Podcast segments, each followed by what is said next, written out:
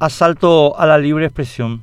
El tema que afecta a Menchi Barrio Canal, la violación de su privacidad por parte de Juan Vera en el marco de la controversia sobre transformación educativa, está siendo aprovechado para tomar por asalto el edificio institucional que en nuestro país protege la libertad de expresión por quienes replican aquí el ideario totalitario de la Unión Europea.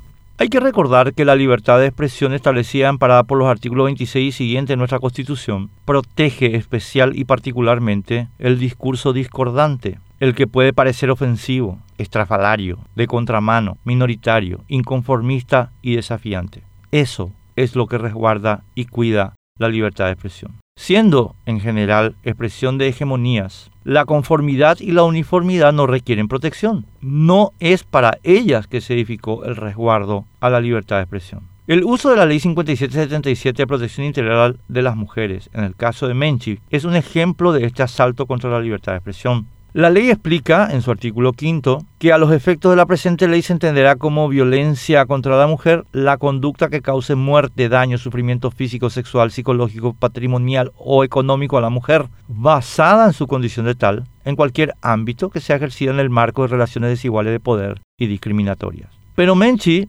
no está siendo criticada por su condición de mujer.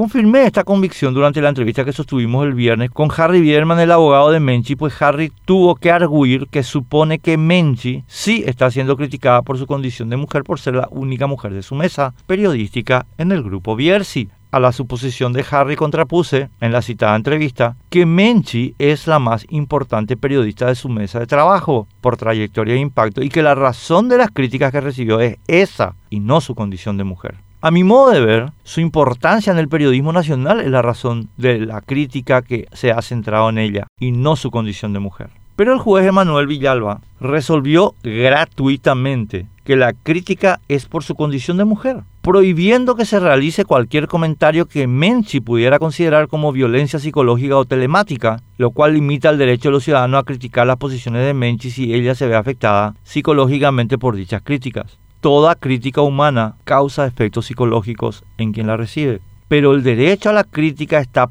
protegido en nuestra Constitución ante la valoración que de ella puedan hacer sus receptores. El efecto psicológico de la crítica no puede esgrimirse para limitar ese derecho, salvo que haya amenazas, cosa que el juez no precisó como era su obligación hacer.